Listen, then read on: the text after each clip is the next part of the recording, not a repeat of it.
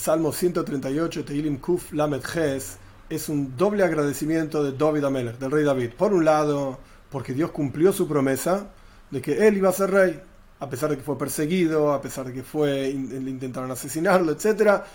Sin embargo, él terminó siendo rey como Dios mismo había prometido. Y por el otro lado, es un agradecimiento del rey David por el concepto de chuva, del arrepentimiento, que Dios recibe, les mecabe, les recibe a aquellas personas que se arrepienten de sus errores y sus caminos apartados de la voluntad de Dios, etc. Aleph 1.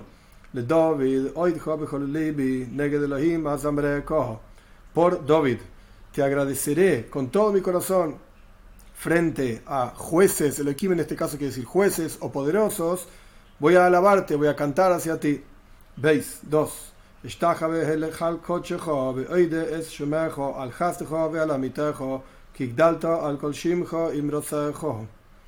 Voy a prosternarme a tu morada santa. Heijal se puede traducir de diferentes maneras: morada, palacio, santuario, cochejo, de tu santidad.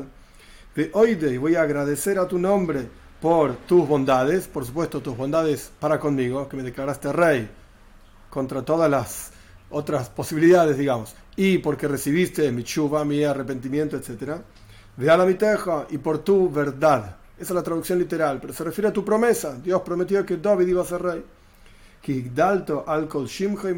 es una frase que tiene muchísimas traducciones diferentes. Traducción literal. Porque engrandeciste por sobre tu nombre, tu frase, tus palabras, que se refiere a tu promesa. De vuelta, hay muchas traducciones diferentes. Una traducción sencilla, porque si bien tu nombre indica que cuando la persona se porta bien recibe una recompensa, cuando la persona se porta mal recibe un castigo. Sin embargo, tu promesa se engrandeció por sobre tu nombre. Por eso el versículo dice que alcohol shimcha, porque engrandeciste por sobre todo tu nombre, y tu promesa de que yo iba a ser rey. Gimel 3. En el día llamé y me respondiste. Me fortaleciste o engrandeciste en mi alma con fuerza. Dalet 4. Que te agradezcan Dios todos los reyes de la tierra, porque escucharon las palabras de tu boca, es decir, que yo iba a ser rey y que recibes a aquellos que hacen chuva, arrepentimiento, como mencionamos. Hey, 5 y que canten aquellos reyes de la tierra mencionados en el versículo 4, que canten en los caminos de Dios, no que canten cualquier tontería, sino que canten en los caminos de Dios, que agradezcan y alaben los caminos de Dios, porque grande es el honor de Dios, del Señor. Vov 6.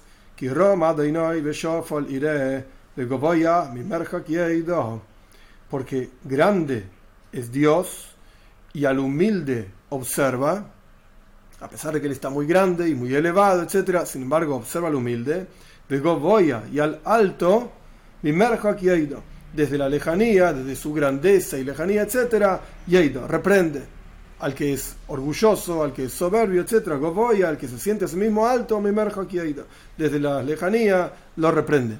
Esta es una forma de traducir el versículo. Hay otras formas también, que Dios es muy elevado y observa a los humildes. Esta es la primera parte del versículo. Goboya y desde su lejanía y grandeza, etc., mi merjak desde esa lejanía, Yeido, se hace conocer a sí mismo. Zain 7. Y Meilech bekerev tzara techayeni al af oivai tishlach yodejo veseshieni yeminejo. Si voy en medio de un sufrimiento, techayeni me das vida.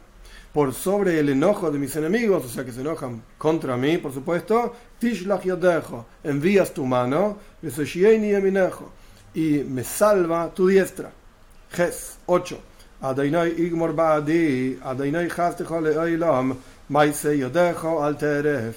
Dios termina para mí, o sea, termina haciéndome bondad, así como me hiciste hasta ahora bondad, que mi vida termine con las bondades de Dios.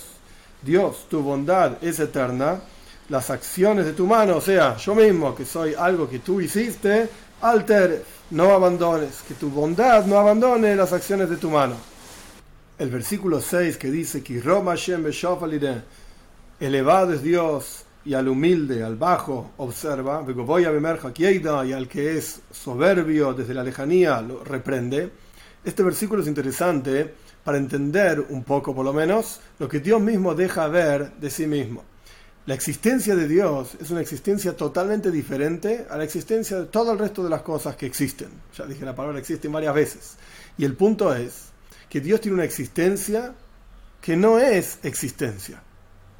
Nosotros existimos como cuestiones independientes, entidades que nos sentimos independientes de Dios, justamente porque somos creados desde la esencia misma de Dios, que Él es el independiente absoluto por excelencia. Él no depende de ninguna cosa, como dice Maimónides al comienzo de su libro Mishneh Torah, toda la existencia depende de Él para ser, pero Él no depende de ninguna cosa. E incluso si todas las cosas dejasen de existir, Él no dejaría de existir.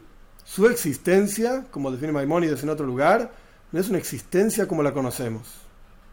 Entonces, ¿por qué lo llamamos existencia? Porque es la única palabra que tenemos para explicar algo que no podemos explicar. De hecho, ninguna de las cualidades divinas en la práctica son, digamos, lo que Él es. No podemos definir qué es Dios. Dios no es uno, Dios no existe, Dios no es el único. Son solamente palabras que nosotros tenemos en nuestro diccionario, por así decir, en nuestro vocabulario, para tratar de explicar algo que es imposible de explicar. Dicho esto, esto significaría el comienzo del versículo, que Roma Dios es muy elevado, tan elevado es que ni siquiera lo podemos definir. Y sin embargo, Shofal Ir, él mismo se humilla, digamos, a sí mismo, él mismo baja para crear este mundo y para relacionarse con este mundo. De hecho, nuestros sabios dicen en el Talmud que Agdula, la grandeza de Dios, es Maise es la creación entera. Dios crea el universo entero y nosotros podemos llegar a través del universo a captarlo y percibirlo a Dios. Pero aún así, el Talmud dice en otro lugar, donde está la grandeza de Dios, Sham y encontrás la humildad de Dios. Es decir, que toda la creación, a pesar de que es la grandeza de Dios, esa misma grandeza de Dios no es más que la humildad de Dios, que Él mismo se rebaja a sí mismo a crear un universo y a mostrarse en este universo como uno, como único, como creador, como todopoderoso, etc., en nuestras palabras, en nuestro diccionario, por así decirlo, y vocabulario. En otras palabras, la creación misma no es más que la humildad de Dios. Si vamos a pensar que Dios lo único que sabe hacer, por así decirlo, es una creación, el único que hace la creación es el Boire Oilo, es el creador del mundo. Es verdad, Él es el creador del mundo, pero esto no es lo único que Él hace.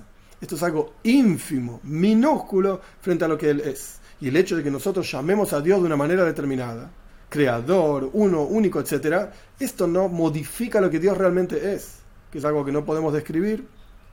Y un ejemplo que no es perfecto, pero es un ejemplo, es como un gran sabio, que ese gran sabio le enseña a un chico que está muy lejos en su sabiduría. Digo que no es un ejemplo perfecto, porque entre el sabio y el chico al fin y al cabo hay un tipo de comparación. La sabiduría del sabio es mucho mayor que la del chico, pero no dejan de ser sabiduría en el mismo nivel. Pero el sabio cuando le enseña algo al chico, no es que le falta algo al sabio ahora. El sabio cambió, el sabio no cambió. El sabio sigue siendo el mismo sabio que era antes. Muchísimo más sabio que el niño. Ahora el niño también sabe algo. Lo mismo ocurre con Dios dividiendo infinitas divisiones, separando infinitas separaciones. Dios, después de crear el universo entero, a pesar de que nosotros lo llamamos uno, lo llamamos único, lo llamamos todopoderoso, creador, etc., Él no pierde su cualidad de indescriptible, de infinito y finito a la vez. Y esto es lo que vemos, que Roma Shem, Dios es muy elevado, es indescriptible, y sin embargo es Shofal, Ire, Él observa al bajo, y voy a mi merjo, que a pesar de que está muy alto y muy lejos, Yeito. Él mismo se hace conocer a sí mismo a través de la toira, a través de las mitzvahs. Nosotros podemos llegar hacia Dios porque esa es su gran bondad. Que a pesar de que para él es una humillación bajarse aquí, sin embargo, él se hace conocido a través de la toira y las mitzvahs.